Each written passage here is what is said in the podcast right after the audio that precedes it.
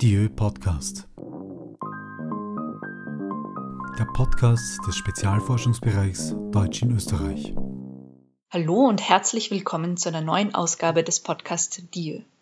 Mein Name ist Esther Toppitz und in Vorbereitung auf die lange Nacht der Forschung, die heuer am 13. April stattfindet, darf ich mit Ihnen einen Blick zurück auf 2016 werfen. Damals habe ich mich ausgestattet mit einem Mikrofon auf die lange Nacht der Forschung begeben und zum Deal-Stand unter dem Titel Wer spricht in Österreich wann, wo, wie, mit wem und warum. Die Lange Nacht der Forschung ist ein Forschungs- und Wissenschaftsevent, das alle zwei Jahre stattfindet. Österreichweit öffnen an diesem Abend heimische Institutionen ihre Türen, präsentieren aktuelle Projekte und Forschungsergebnisse und laden zu einem offenen Dialog zwischen Wissenschaft und Gesellschaft ein so auch die Universität Wien und das Projekt Deutsch in Österreich, kurz DIÖ. Alexandra Lenz, Professorin für germanistische Sprachwissenschaft am Institut für Germanistik der Universität Wien und Sprecherin des SFBs, erklärt, womit sich das Projekt beschäftigt. Was ist das DIÖ-Projekt? Es ist ein äh, Verbundprojekt bestehend aus neun Teilprojekten, die sich alle miteinander dem Gesamtspektrum der deutschen Sprache in Österreich widmen. Mhm. Unter dem Aspekt der Variation, also der Vielfalt, welche Form von Deutsch gibt es überhaupt mhm. in Österreich? Dann zweitens unter dem Aspekt des Kontakts, weil wir ganz viele Kontaktsprachen auch historisch gewachsener mhm. Art haben. Das ist unser Schwerpunkt auf dem Kontakt des äh, Deutschen mit dem Slawischen. Und äh, drittens, dass wir uns auch fragen, wer denkt und meint denn eigentlich was über in Anführungszeichen das Deutsche oder eben diese verschiedenen Formen des Deutschen in Österreich. Ja, da gibt es ja die verschiedensten Mythen oder auch individuellen Meinungen oder auch Stereotype über das Meidlinger, über das Schönbrunner Deutsch, über das Wienerische. Mhm. Ja, da haben wir verschiedene Konzepte, die da in den Köpfen herumschwirren und wir gehen mal der Frage nach, welche Konzepte schwirren da in den Köpfen herum und wie passt das zu dem, was wir dann wissenschaftlich mhm. herausfinden. Die Abkürzung SFB steht dabei für Spezialforschungsbereich. Das ist ein spezielles Forschungsförderungsprogramm des FWF, das für einen Forschungsverbund steht, der mhm. auf eine bestimmte Zeit, nämlich auf äh, zweimal vier Jahre angelegt ist. Und im Gegensatz zu Einzelprojekten, mhm. wo eben dann nur eine Person, maximal eine kleinere Gruppe äh, zusammen forscht, ist mhm. dann in einem Spezialforschungsbereich ist so angelegt, dass es mehrere Projekte mhm. an möglichst verschiedenen Standorten Genau, sind. ihr seid an drei Universitätsstandorten? Ja, wir sind, also wir haben diese neuen Projekte in drei Städten, in äh, Salzburg, Graz und Wien. Und in diesen drei Städten haben wir insgesamt vier Forschungsinstitutionen, mhm. nämlich die drei Universitäten an den Städten plus die Akademie der Wissenschaften, mhm. die österreichische Akademie der Wissenschaften. Das heißt ein großes Projekt. Ja, wir versuchen auch, also wir hatten jetzt schon mehrere Gesamttreffen auch miteinander, haben ja jetzt im Sommer auch die große Konferenz äh, zu Deutsch in Österreich, mhm. wo auch alle wieder dabei sind und beteiligt sind, haben das, diese Konferenz eingerahmt durch unsere sogenannten SFB Days, die mhm. immer im Juli mhm. jedes Jahr stattfinden und versuchen wirklich miteinander äh, zu kooperieren, sprich unsere Projekte sehr, sehr eng miteinander zu vernetzen. Ihr seid jetzt am Beginn? Wir sind ganz am Beginn. Wir haben mhm. im äh, Jänner haben wir angefangen und äh, natürlich gerade in den ersten Monaten bei neuen Teilprojekten, die dann auch noch in verschiedenen Städten angesiedelt sind, haben wir sehr viel Administration, Forschungsmanagement am Anfang erstmal betrieben, mhm. um uns zu finden. Auch Kommunikationsstrukturen für das wissenschaftliche Arbeiten äh, aufzustellen.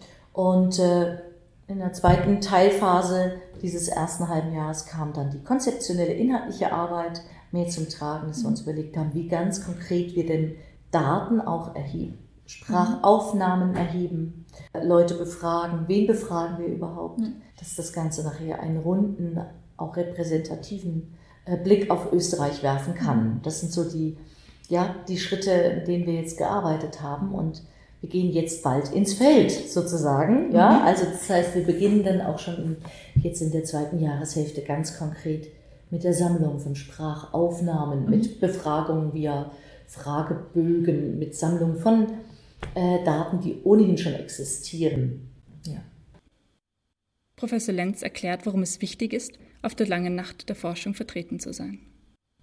Wir haben ja verschiedene Adressatenkreise, mhm. die wir im, im Blick haben. Und da ist natürlich so etwas wie die interessierte Öffentlichkeit ein ganz, ganz wichtiger Kreis. Und ich denke, dass die lange Nacht der Forschung ein guter Anknüpfungspunkt ist. um auch äh, Leute außerhalb des jetzt engeren universitären Kreises zu, äh, anzutreffen und, und die zu informieren. Wir haben uns in unserem SFB ganz bewusst solche Dissemination-Strategien mhm. äh, überlegt und da gehört eben auch das Präsenzsein bei wichtigen ähm, gesellschaftlichen Ereignissen, wo die Wissenschaft sich auch präsentieren darf, gehört dazu. Mhm.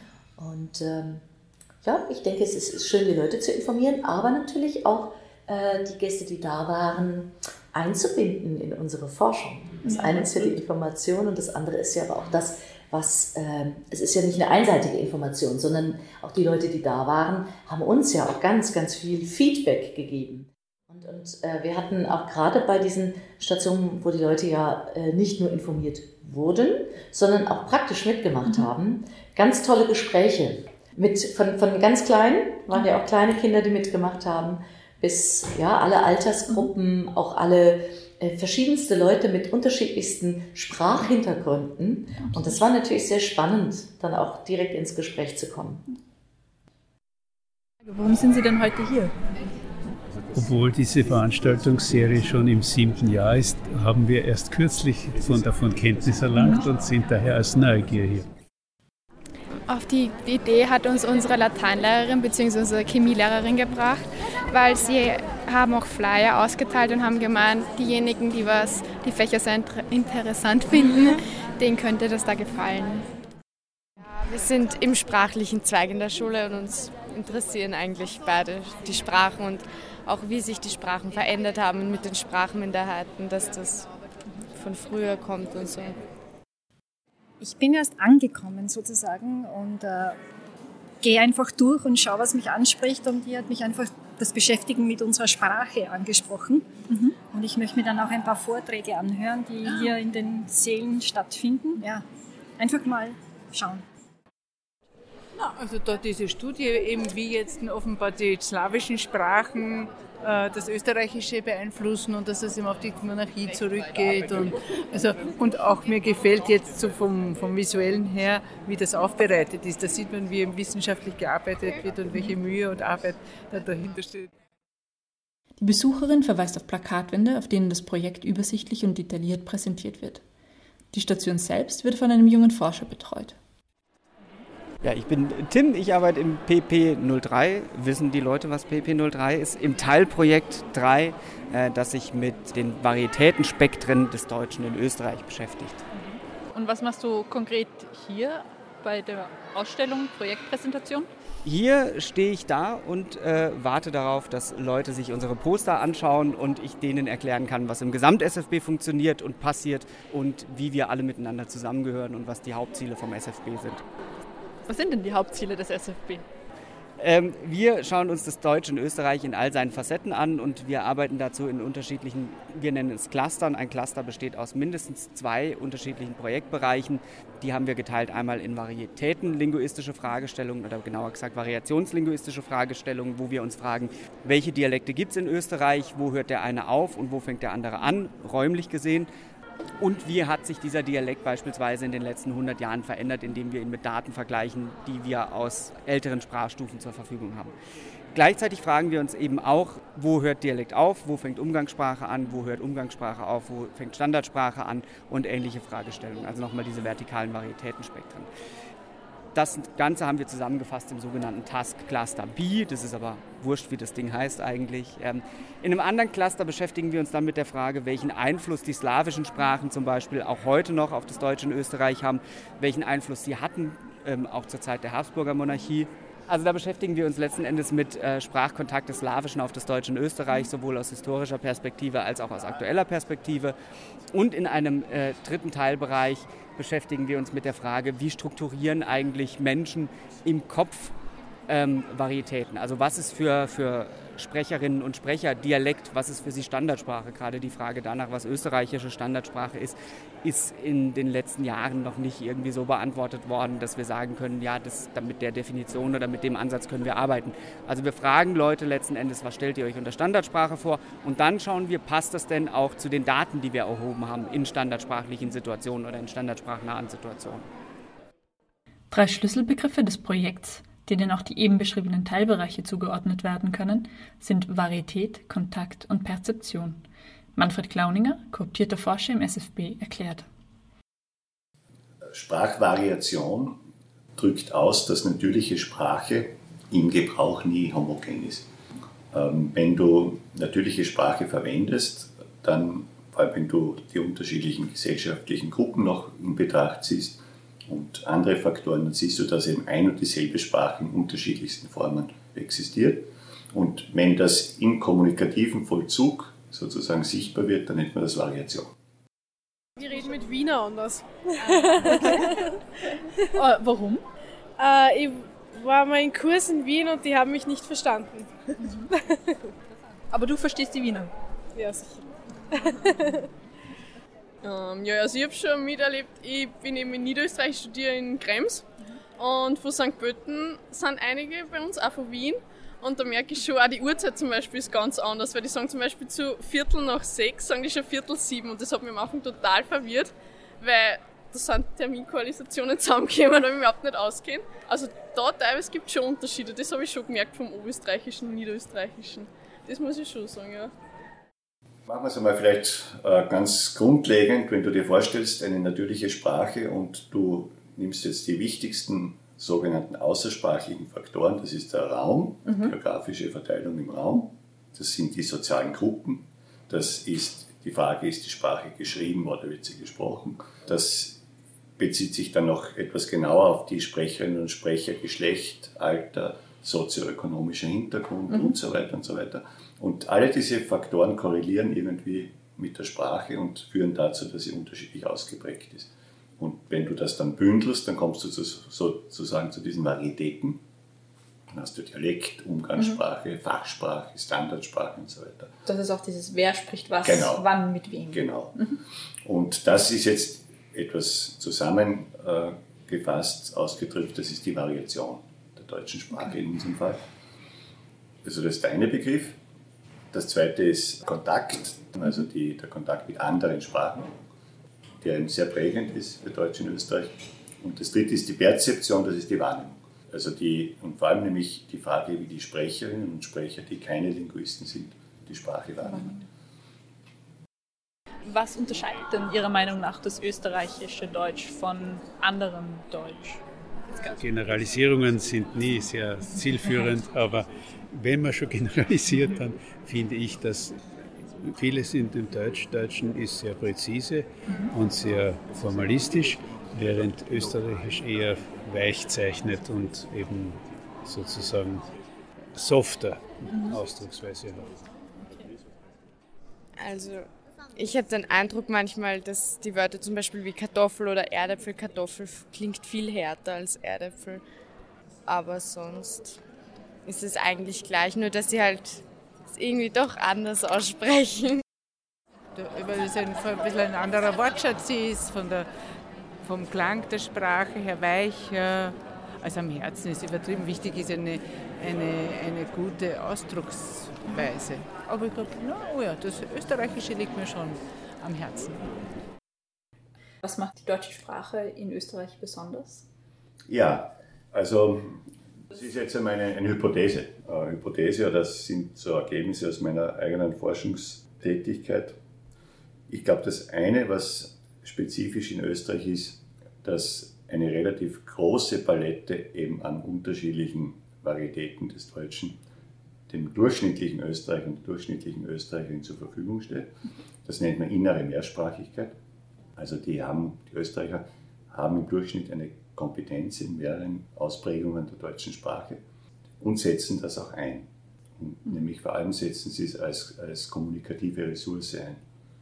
Das vor allem in Ostösterreich, da, mhm. das ist ausgeprägt ein ständiges Hin- und Hergleiten zwischen Standard und Non-Standard mhm. und vielen unterschiedlichen Facetten. Das wird eben auch spezifisch äh, eingesetzt in der Kommunikation, um Effekte zu erzielen äh, für pragmatische Zwecke. Mhm. Ich glaube, das ist etwas sehr Spezifisches in Österreich. Das ist auch viel zu wenig bis jetzt beachtet worden. Wenn du jetzt ganz pauschal damit den norddeutschen Raum vergleichst, wo ja im Non-Standard oft fast nichts mehr da ist gewissermaßen. Ja. Also wo die Sprecher und die Sprecherinnen monovarietär unterwegs sind. Also sind praktisch Mhm. nur eine Varietät, Ah, eine umgangssprachliche, Ja. relativ standardnahe Varietät, wo sie Ja. vielleicht in der Lexik ein bisschen variieren. Aber diese, diese große Palette an Variationen, die wir hier Mhm. haben, die gibt es dort einfach nicht. Und wenn du dir jetzt vorstellst, in der Kommunikation, du willst bestimmte pragmatische Mhm. Nuancen erzielen. Du willst Nähe ausdrücken oder Distanz. Du willst ironisch sein. Dann kannst du das bei uns sehr gut, indem du dieses Spektrum an Variation Ausnutzt. ausnutzt. Und Mhm. die Menschen, die in diesem Raum sozialisiert sind, die verstehen das. Das ist eine, auf einer Metaebene eine eigene Semantik der Sprache. Und wenn du das aber nicht hast, wenn du in Norddeutschland sozialisiert worden bist und dieses Spektrum nicht kennst, dann verstehst du das erstens nicht. Und du hast auch nicht die, dieses Spektrum an Variation. Mhm. Natürlich müssen die oder können die auch diese Bedeutungen erzeugen, aber die müssen das anders machen. Mhm. Also das ist, glaube ich, in Österreich etwas sehr, sehr Spezifisches. Das gibt es auch in der Schweiz nicht, in dieser Mhm. Ausprägung, weil in der Schweiz ist eine sogenannte äh, Diglossie-Situation, sagt man zumindest, äh, entweder Hochdeutsch oder Basisdialekt und dazwischen gibt es sozusagen Auch fast nichts. Und auch da fehlt dann dieses spezifische äh, Momentum, dass man eben diese Nuancen Mhm. erzeugt durch Variation. Ich glaube, das ist in Österreich sehr, sehr spezifisch. Das Zweite ist, weil ja natürlich jetzt vor allem seit dem EU-Binnenmarkt die Staatsgrenzen zwischen Österreich und Deutschland und teilweise auch der Schweiz, aber vor allem Österreich und Deutschland noch durchgängiger geworden sind. Also bis zur Flüchtlingskrise Mhm. hat es ja gar nicht mehr gegeben.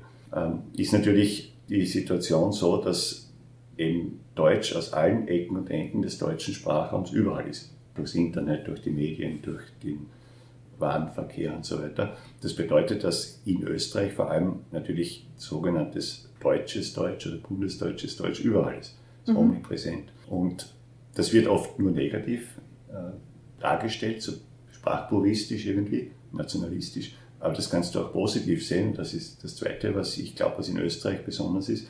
Die Österreicher wissen wahnsinnig viel von bundesdeutschem Deutsch. Die verstehen das, Mhm. äh, die kennen das aus den Medien, aus dem Fernsehen. Und das bedeutet aber, dass sie natürlich noch ein größeres Spektrum an Deutsch im Alltag zur Verfügung Mhm. haben und auch einsetzen. Also die leben sozusagen mit zumindest zweierlei Deutsch, also bundesdeutschem Deutsch und österreichischem Deutsch und auch das setzen sie auch zum Teil Mhm. sehr bewusst ein. Und das ist umgekehrt natürlich auch nicht der Fall, weil in Mittel- und Norddeutschland weißt du vom österreichischen Deutsch fast gar nichts. Also Ja, die kennen ein paar. Wörter vielleicht Ja. und sonst wissen die nichts. Also Ja. eigentlich haben die Österreicher einen Vorteil. Mehrwert und einen Ja. Vorteil gewissermaßen. Ich glaube, das ist auch etwas Mhm. Besonderes.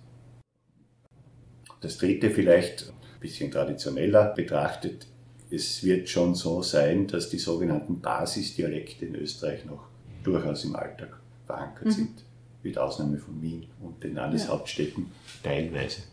Aber sonst, wenn du abseits der Landeshauptstädte schaust, sprechen die Menschen im Alltag noch nach wie vor Dialekt. Und das ist im Mittel- und Norddeutschland natürlich auch nicht mehr der Fall. Im Rahmen einer Mitmachstation wird auf der Langen Nacht der Forschung erhoben, welche verschiedenen Sprachräume Sprecherinnen und Sprecher kennen und wo sie diese geografisch verorten. Professor Lenz erklärt. Wolfgang Koppensteiner, der sich sehr stark mit den Einstellungen äh, auseinandersetzt, mit den Einstellungen, die Leute zu Sprachen und Sprechen haben, hat ja so ein, eine Mental Maps Station gehabt. Das heißt, die Leute mussten einzeichnen, welche Sprachräume sie geografisch wo, in welchem Umfang, in welcher Größe positionieren und wie sie dann diese Kreise oder Strukturen, die sie eingezeichnet haben, auch bezeichnen. Wir haben, glaube ich, um die 50 Leute haben mitgemacht und das ist natürlich auch für ihn eine, eine sehr schöne Basis. Es ist eine Studie, da geht es darum, man soll Dialekträume einzeichnen. Und das ist unser geografisches Wissen jetzt gefragt. Ich möchte jetzt zum Beispiel sagen, dass man im Vorarlberg ähnlich redet wie. Also nicht völlig gleich, sondern fast gleich. Und im Schweizerischen ist es auch fast gleich. Aber dafür ist es im Wienerischen reden völlig anders. Und Bayerisch ist fast gleich, aber dafür ist Köl Kölsch wieder komplett anders. Was gibt es denn für Dialekte? Es gibt Sächsisch, Ja. dann Schwa Schwabisch, Schwäbisch, Kölsch, äh, das ist eine Stadt. Dann in Hamburg oben, das ist Norddeutschland, das ist, das ist Friesisch, Win, win. Die Friesen. Was sind die Gescherden? Das sind bei einer die Bayern. Die Geschäden. Also, ja, geschert ist ja alles außer Wien. Für die Wiener. Wien sind ja. Nein, die Gescherten sind die Abrasierten vom Land, die Arbeiter. Ja, keine Ahnung, Deutschland das ja aus. Ja. Diese Art von, von Methode und Experimente, das finde ich sehr interessant. Den, den Zugang allgemein sehe ich. Also es ist sehr so fantasievoll und auch äh, für mich auch äh, interessant. Ich habe jetzt diese Station gemacht, wo man die Dialekte erkennen kann äh, auf dem Plan und äh, beim Schauen, wie es tatsächlich ausschaut, ist es ganz anders, als von, was man mehr oder weniger empfindet und was man kann, weiß. Halt. War schon sehr augenöffnend, die äh, Dialekte einzutragen und sich das wieder. Prinzipiell denke ich mir immer, ich weiß das eh, aber dann genau wie oder wo die Grenzen sind, das war sehr augenöffnend. Viele Besuchende interessiert in diesem Zusammenhang, ob Dialekte in Österreich aussterben. Dazu Manfred Glauninger. Auf diese Frage muss man sehr differenziert antworten. Das eine ist, die Dialekte, die sterben schon seit ein paar Jahrhunderten ununterbrochen. Mhm. Die Sache ist, die, jede Sprachvarietät und jede Sprache verändert sich ununterbrochen. Weil sonst kann sie ja eigentlich nicht existieren. Die Sprache ist so stark in der Gesellschaft verankert, dass sie gewissermaßen mit der gesellschaftlichen Evolution sie sich auch noch ununterbrochen verändert. Das geht gar nicht anders. Und umgekehrt auch die gesellschaftliche Veränderung antreibt übrigens. Das ist mhm. ein Wechselspiel. Deshalb äh, verändert sich auch der Dialekt dauernd. Und wenn du jetzt ein Dialektkonzept hast, das den Dialekt statisch sieht, dann stirbt er. Wenn du aber ein dynamisches Dialektkonzept hast, dann stirbt er nicht. Äh, wenn du jetzt einen, einen Dialekt beschreibst mit dem und dem Lautrepertoire, mit dem und dem grammatischen Ausprägungen und die dann nicht mehr dem entsprechen, dann kannst du sagen, es ist gestorben. Ja? Mhm. Wenn du jetzt aber sagst, ich definiere jetzt Dialekt so, dass ich äh, mit linguistischen Methoden den Maximalabstand von der Norm mhm. mir anschaue, dann wird es den Abstand wahrscheinlich immer geben. Und dann gibt es auch immer einen Dialekt. Ja. Also äh, das ist jetzt so theoretisch mhm. betrachtet. Ne? Also man hat auch jetzt in der Linguistik so seit 30 Jahren, ungefähr 20 Jahren mit diesem Sprachdynamikkonzept ist man eben draufgekommen, dass auch die Linguisten eben dieses statische Dialektkonzept im Kopf mhm. gehabt haben und deshalb auch die, diesen Dialekt tot. Ich würde sagen, es wird auch noch immer sehr, sehr lange dauern, bis die Dialekte in Österreich zum Beispiel sich so stark verändert haben, dass wirklich in der Breite das Bewusstsein da ist, dass die gestorben sind gewissermaßen. Aber den Wandel nehmen natürlich alle wahr. Also vor allem der Dialekt, wenn der jetzt aus dem Alltag sich zurückzieht, in Wien ist es ja. offensichtlich, dann bekommt er oft andere Funktionen. Also dann wird er in der Werbung mehr verwendet oder ja. es drückt den Augenzwinkern aus, wenn sie ein bisschen Dialekt verwenden in Wien, ist ein bisschen ironisch oder so. Also er, er bekommt andere Funktionen, kommunikative. Mhm. Er stirbt nicht sozusagen, ja. sondern er verändert seine Funktion. Und das sehen wir bei den jungen Menschen in Wien ist das sehr deutlich, weil sie ja nicht mehr im Dialekt sozialisiert werden. Also sie lernen es nicht mehr als, als Muttersprache, aber sie bekommen ab einem gewissen Alter, äh, kriegen sie das doch mit, dass das gibt, aus den Medien oder irgendwie hören sie es. Und dann wird es besonders interessant für die jungen Großvater. Irgendwo holen sie es, genau. Und, und das, das ist dann auch oft cool, ja? Also ein paar Dialektwörter zu verwenden zwischendurch. Das lebt weiter, das hat eine andere Funktion. Also es stirbt ja, nicht wirklich völlig aus. Nicht, gesehen, nicht völlig, aber teilweise glaube ich, werden einige Wörter in ja. der nächsten Generation ja. unbekannt Absolut. Aber das ist immer so gewesen. Mhm. Also Sprache ist dynamisch, die verändert sich ununterbrochen mhm. und das kann man als Linguist emotionslos betrachten. Ich verstehe, wenn manche Menschen das bedauern. Das kann ich nachvollziehen. Ja, aber das ist ein, das unter Anführungszeichen, fast ein Gesetz, dass sich die Sprache immer verändert. Das geht nicht anders. Oder sie wird gleichgeschaltet. Ne? Ich sage immer, dann ist es eine Coca-Cola-Sprache. aber das ist auch schwierig, weil die völlige Macht über die Sprache hat niemand. Es gibt niemand, der die Sprache wirklich völlig äh, lenken kann und, und beeinflussen kann. Das kann man auch beobachten. Es ist oft versucht worden, mhm. äh, Gleichschaltung und, und äh, Vorschreiben, wie man Sprache gebraucht, funktioniert praktisch nie. Also die, ja, weil die Menschen gemischt sind genau. nicht und es kommt ja von überall ein genau. anderer Teil von der Sprache genau. rein. Nicht? Und äh, ich glaube, was man oft vergisst, die Sprache ist, geht so tief ins Persönliche hinein, dass die Menschen eine gesunde Abneigung auch haben, sich da zu viel vorschreiben zu lassen. Äh, Mhm. Das mag man nicht. Also ich, würde es auch ablehnen. Wenn mir jemand sagt, ich muss jetzt so und so sprechen oder ich darf das Wort nicht mehr sagen, das würde ich mir nie äh, bieten lassen.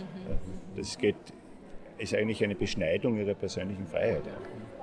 Also, Ja, ja, Aber diese regionalen Sprachen, also ich kann mich noch erinnern, mit einem, wie ich noch ein Kind war, hat mir ein, ein alt, älterer Mann gesagt, also er hat noch gewusst, ob der aus Favoriten war oder aus Simmering oder aus welchem Bezirk der war. Also hat das an der Sprache erkennen können.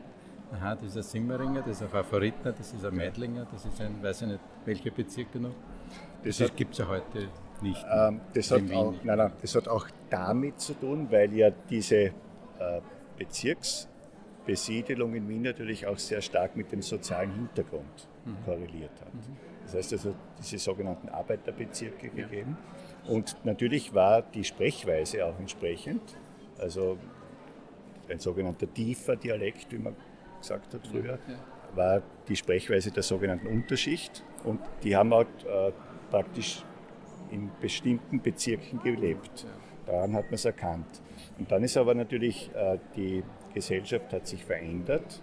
Äh, es haben große, ähm, Gott sei Dank, ähm, Menge von Menschen auch sozialen Aufstieg erlebt, in den 70er Jahren vor allem.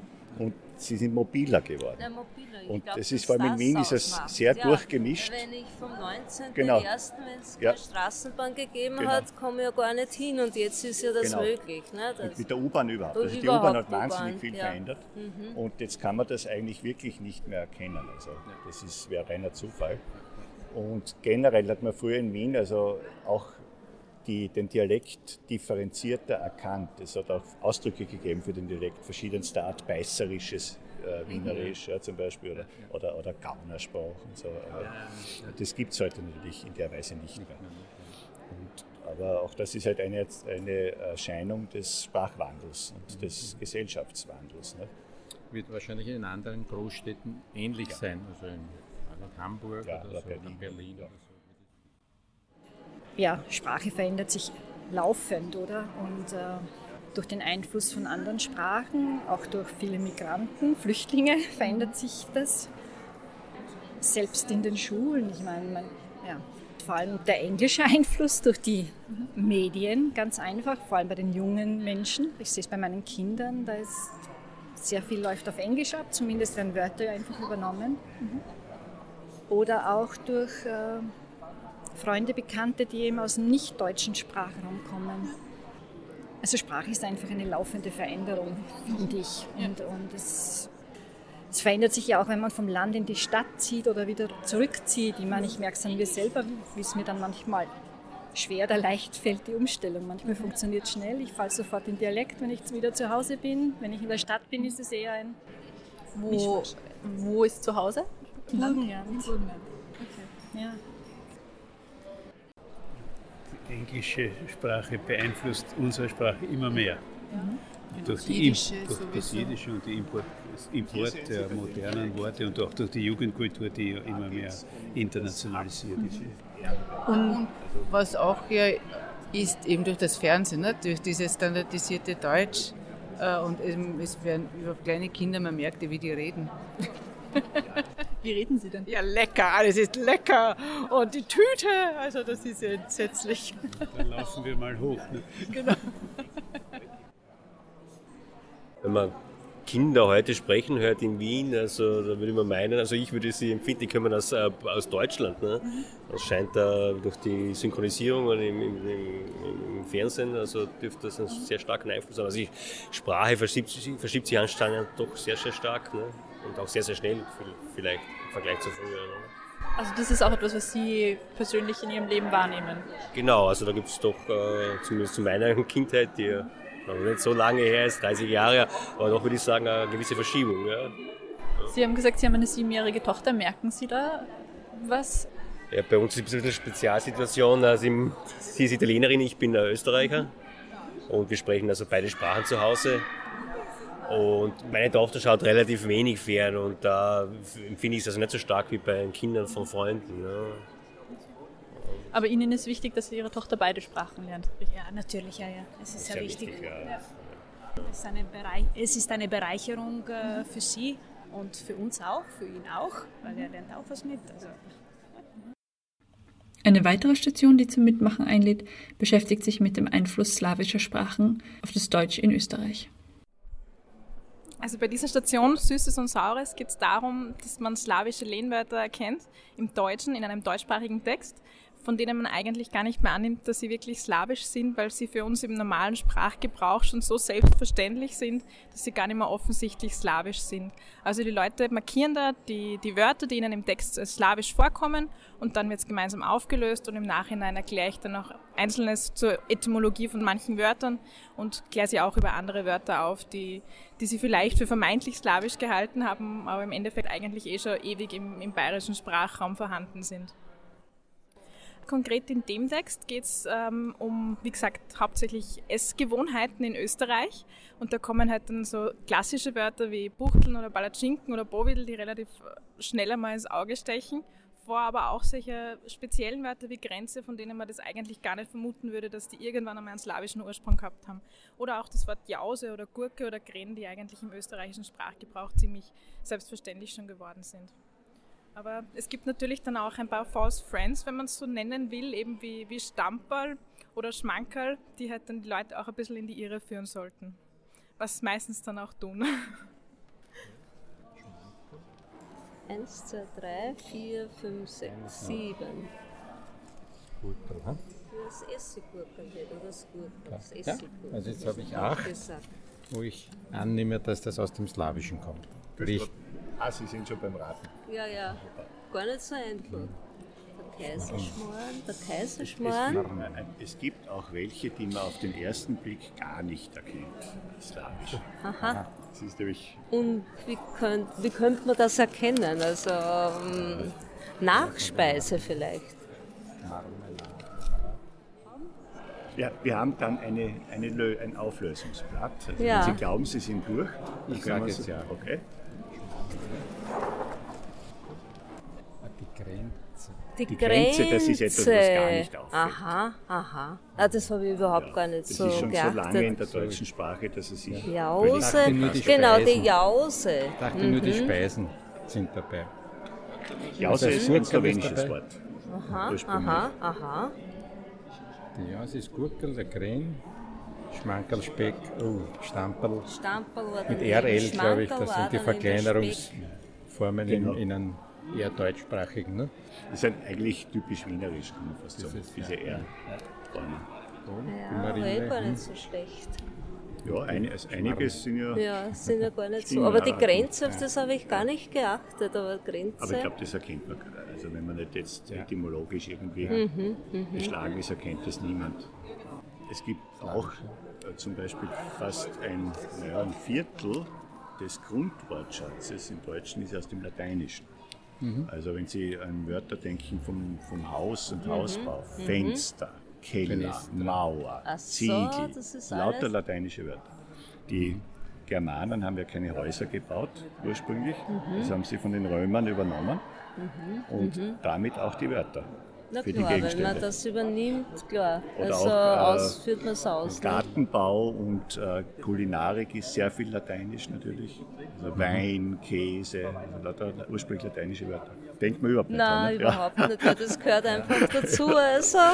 Drum, drum ist es natürlich Geraten wird auch abschließend bei einem Quiz. Sehr herzlich zu unserem Sprachquiz vom Spezialforschungsbereich Deutsch in Österreich, DIÖ. Äh, Mein Name ist Frank Klauninger. Mit meiner Kollegin Anna Exenberger wird mich hier unterstützen. Anna, bitte stellst du die erste Ja. Frage 1. Was viele österreichische Sprecher als Kaffeol bezeichnen, nennt man in Deutschland häufig wie? Die richtige Lösung ist Blumenkohl. Zweite Frage. Spezifisch österreichische Ausdrücke in der deutschen Sprache heißen Austriazismen. Wie viele solcher Austriazismen wurden in die Protokolle zum EU-Beitritt Österreichs aufgenommen? Als spezifisch österreichische Ausdrücke der deutschen Sprache. Sie können schätzen.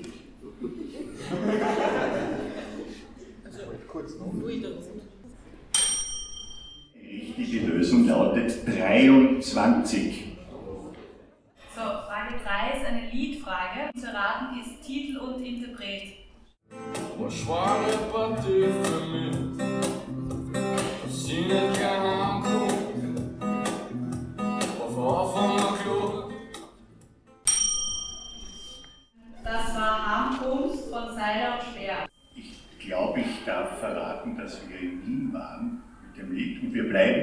bei der nächsten Frage. Äh, Basena ist ein wienerisches Wort, kommt aber wie so viele wienerische Wörter aus einer anderen Sprache beziehungsweise aus mehreren anderen Sprachen. Basena ist ein Lehnwort aus der Kreuzung von zwei Sprachen. Welche beiden Sprachen sind oder stecken in dem Wort Basena? Richtige Antwort Französisch und Italienisch. Ja, anlässlich der bevorstehenden Fußball-EM haben wir auch ein paar Fußballfragen eingebaut. Und zwar Frage Nummer 5. Was ist ein Zangler im Fußballjargon? Ein Zangler ist ein technisch besonders versierter Fußballer. Frage Nummer 10. Von den österreichischen Fußballfeldern kommen wir nach Ostafrika. In Ostafrika wird unter anderem Suaheli gesprochen. Die Sprache Suaheli hat auch einige deutsche Lehnwörter, also Wörter, die aus dem Deutschen in diese Sprache hineingekommen sind. Darunter eines oder eine Phrase, die heißt Nusu kaputt. Können Sie sich vorstellen, was das bedeutet? Nusu kaputt. Lassen Sie Ihre Fantasie spielen. Nusu kaputt. Und die richtige Antwort lautet Narkose. Nusu kaputt heißt Narkose, wörtlich übersetzt halb kaputt.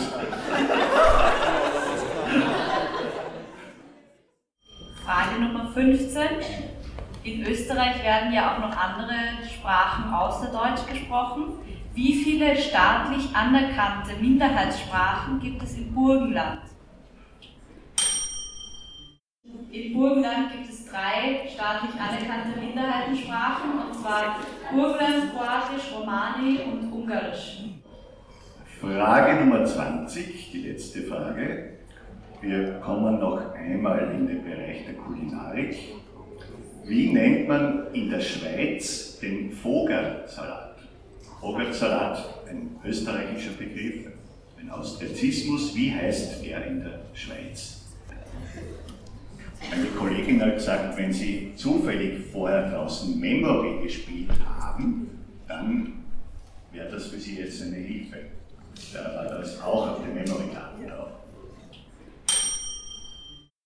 Der Vogelsalat heißt in der Schweiz Nüssli-Salat.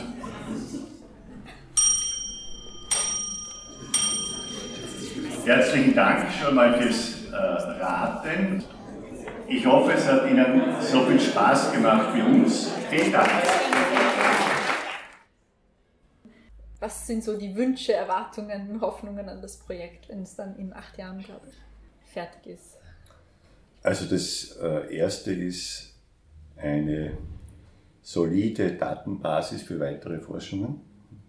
Das brauchen wir ganz dringend, nämlich rezente aktuelle Daten. Das Zweite ist eine etwas unaufgeregtere Diskussion, auch in Bezug auf äh, Deutsch in Österreich. Also diese immer wieder hochkochenden Debatten, auch nationalistischen Debatten, dass man die dann im Licht vielleicht von den Ergebnissen von dem Projekt ein bisschen unaufgeregter führen kann.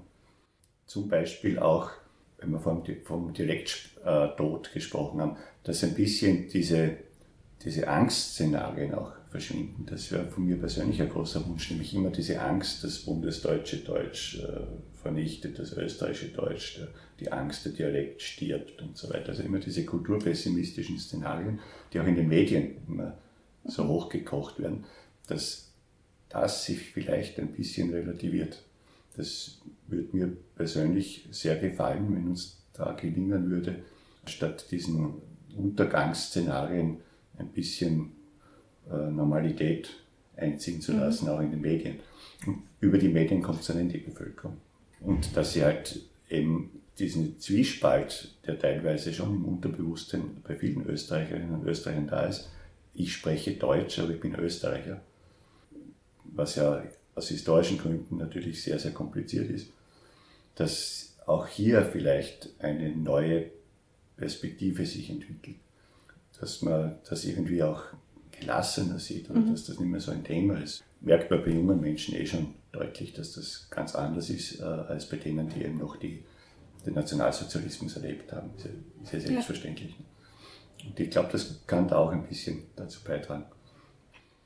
Und das Dritte ist, äh, dass durch die Forschungsplattform, äh, dass dann nach acht Jahren sozusagen, oder wenn es halt äh, von der Laufzeit her aus ist, dass es nicht vorbei ist, dass das weiter genutzt wird, dass möglicherweise da wirklich so eine schöne Kommunikation in Gang kommt, nämlich vor allem auch ähm, mit der Bevölkerung, also mit den Nicht-Linguisten. Das wäre mhm. ein Wunsch von uns allen.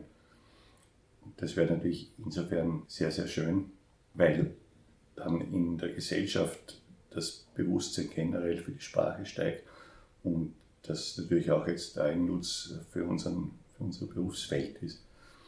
Dass junge Menschen äh, Jobs kriegen, dass äh, talentierte junge Menschen äh, in die Forschung einsteigen, Spaß daran haben und so weiter. Ich glaube, das ist auch ein sehr, sehr wichtiger Punkt von diesem SFB, weil er eben talentierten jungen Forscherinnen und Forschern ermöglicht, äh, einzusteigen und auch sich dann zu entwickeln.